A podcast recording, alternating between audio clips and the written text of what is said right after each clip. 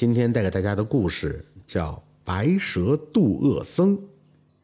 传说在清朝光绪年间，皖南宣城东门外有一个开元寺，寺里边住着一个法号恢弘的老和尚，他养了一条大黄狗，起名叫佛缘，意思是说这狗啊能安心的守在佛门，便是与佛有缘。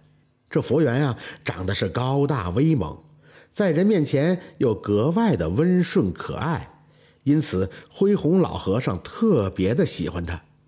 有一次，佛缘独自在寺院后边的空地上玩耍，忽然发现从旁边的草丛中蜿蜒而出一条小蛇来。这条蛇长得与众不同，通体雪白透明，透明的似乎能让人看出它的五脏六腑。最奇的是，在它头顶还长了一颗绿豆大小的红痣。佛缘在寺院后院见的蛇多了，但他从来没见过这样出奇的。世间少有可爱的小蛇，他一时忘记了去扑蝴蝶玩耍，痴痴地看着这条小蛇。那条小蛇见佛缘望着自己发呆，也好奇地竖起头来，朝着对方盯着。佛缘和那小蛇保持着一丈来远的距离，就这么互相望着对方。忽然间，从半空中传来一阵风声，只见一道黑影闪电一般冲向了小蛇。佛缘认出来了，那是一只老鹰。他纵身像箭一样穿了过去，一口就咬断了那只老鹰伸向小蛇的利爪。这时老鹰根本没有防备，半路会杀出这么一个克星来，一声惨叫，腹痛而去。佛缘救下了小蛇，小蛇非常的感激，朝他点了点头，爬进草丛之中去了。从此，小白蛇和佛缘隔三差五的就在一起玩有时候佛缘还把他带到寺庙里边来玩他们竟成了一对非常要好的朋友。恢弘老和尚发现之后是大为惊奇，有点什么好吃的就一半分给佛缘，一半分给小蛇。话说这小白蛇长得很快，一年多下来就有一丈多长了，身子快有水桶般粗了，但它却像佛缘一样的温顺。平时除了捕捉老鼠充饥之外，从来不伤害附近的山民和畜生。这一年秋天，恢弘老和尚到外地去化缘，留下佛缘在寺内守门。一天上午，寺院来了一位行脚僧。这个行脚僧法号三空，肚子长得特别的大，据说他一顿能吃三斗米，故此别人叫他三斗僧。三斗僧是个酒肉都吃的和尚，和恢弘老和尚有点交情。佛缘认识他，对他的到来自然表示欢迎。谁料这三斗僧见恢弘和尚不在，顿时就喜出望外了。他好长时间没吃狗肉了。三年前他来开元寺的时候，就已经见过佛缘。那时佛缘虽然还小，但是长得很健壮，他就已经想吃佛缘了。碍于恢弘老和尚在场，就没有下手。今天岂不是天赐良机吗？三斗僧立即找来一根绳索，冲佛缘招了招手，先把他引到自己身边来。佛缘知人知面不知心呀，见三斗僧呼唤他，就摇头摆尾地跑了过去。谁知道他刚贴过去，那三斗僧便出其不意地用绳索勒住了他的脖子。等他意识到不妙的时候，已经晚了。就这样，没过一会儿的功夫，三斗僧就把这佛缘煮熟吃到肚子里了。他把剩下的骨头和皮用破布包了，在寺院的后院挖了一个坑给埋了。日落西山时分，恢弘老和尚从外面赶回来，一进寺中，发现佛缘不见了，到处寻找起来。三斗僧实在不好意思将事情隐瞒下去，便将佛缘吃掉的事情告诉了恢弘老和尚。老和尚一听，就像有人摘了他的心肝一样疼，差点和三斗僧拼起老命了。可他一想。事情已经发生了，再闹也无事于补，免得为了一条狗伤了同门的和气。于是呢，他强忍下心头的怒气，问三斗僧：“将佛缘的皮毛和骨头埋在什么地方了？我好去祭拜一番。”三斗僧便领他去了寺庙的后院。恢弘老和尚一看，在埋葬佛缘皮毛和骨头的地方盘着一条白蛇，那白蛇眼里不时地流着眼泪，显得非常的伤心。他见有人走过来，唰的一下竖起了脑袋，眼放凶光，恶狠狠地逼视着三斗僧。夕阳下，他头顶那颗长着鸡蛋般大小的红痣，一闪一闪的，像是在燃烧的火苗。阿弥陀佛！恢弘老和尚见状，知道情况不妙，急忙一把扯住三斗僧的衣袖就走。回到寺庙中，恢弘老和尚问三斗僧：“你看见那条白蛇了吗？”三斗僧不解地点了点头。恢弘老和尚便将那条白蛇与佛缘的交情说了：“哎，僧空啊，你大祸临头了！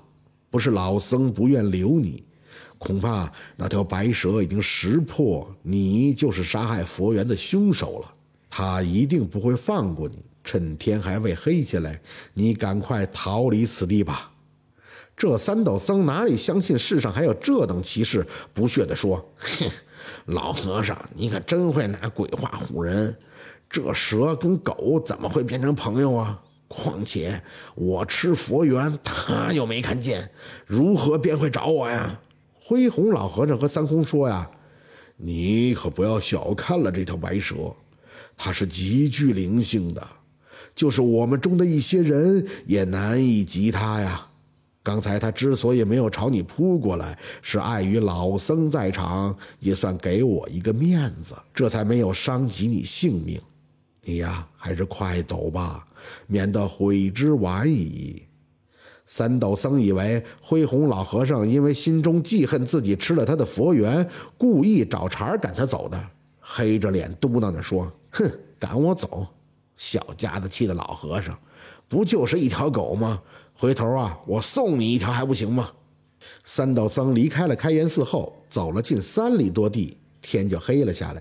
此时，一轮明月东升，明晃晃的月光下，三道僧冷不丁地发现前头不远的路上闪着一对绿莹莹的灯。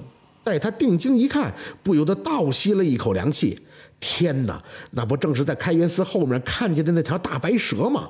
没容他多寻思，那条白蛇已经扬起了头，吐着信子，竖起像水桶一般的身子，似离弦的箭一样扑了过来。三道僧也不是平平之辈，他自幼习武，练就了一身超凡的武力。他见白蛇来势凶猛，哪敢轻敌？身子一缩，便退出了一丈开外，同时抽出了腰中的佩剑。白蛇一剑扑了个空，暴怒起来，嘴里发出嘶嘶的怪叫声，贴地一滚，就像猛龙出海一样。重新窜了过来，三道僧呢也不敢怠慢，偏身一闪而过，挥剑就斩。岂料那白蛇未待他接近，一抖身子，已经跃向了另外一旁。三道僧和这白蛇大战了不知道多少个回合，拿出了所有的看家本领，竟然连蛇皮儿都没碰一下。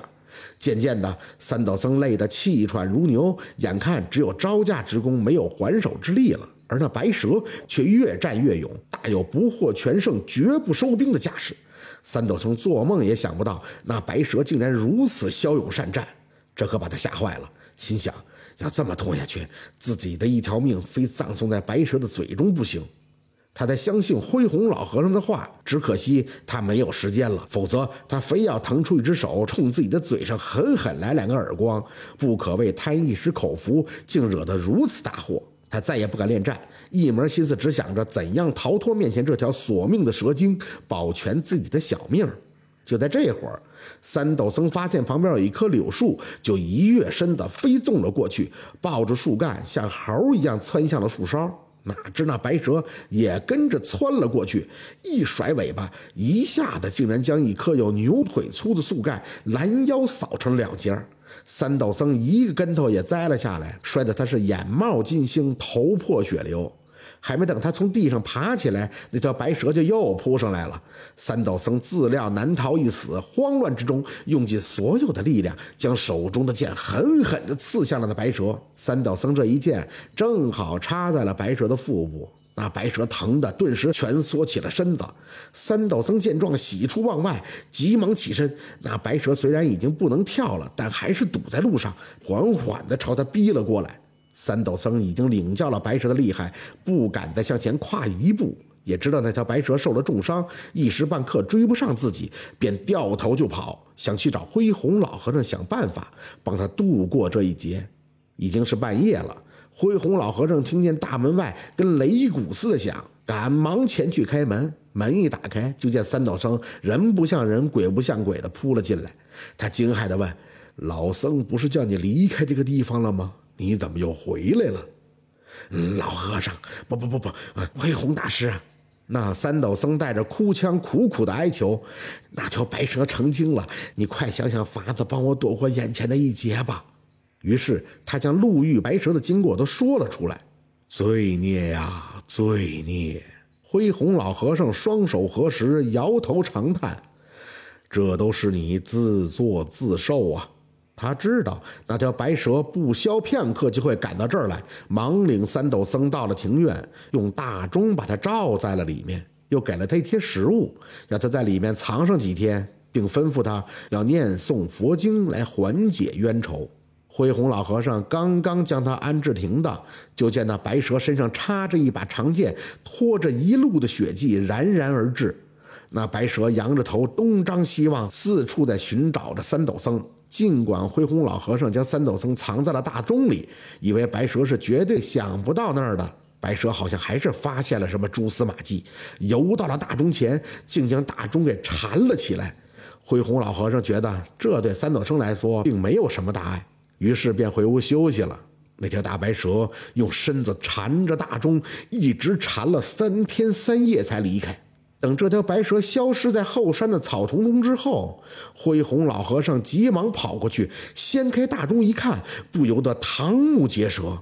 原来钟里哪有三斗僧的人影啊？地上只有一滩血迹和一堆白骨而已。这真是随是黄狗有佛缘，点化白蛇修妙间，恶僧将其腹中咽。中也被渡化青烟，这就是今天的故事。感谢您的收听，关注听白，好故事更加精彩。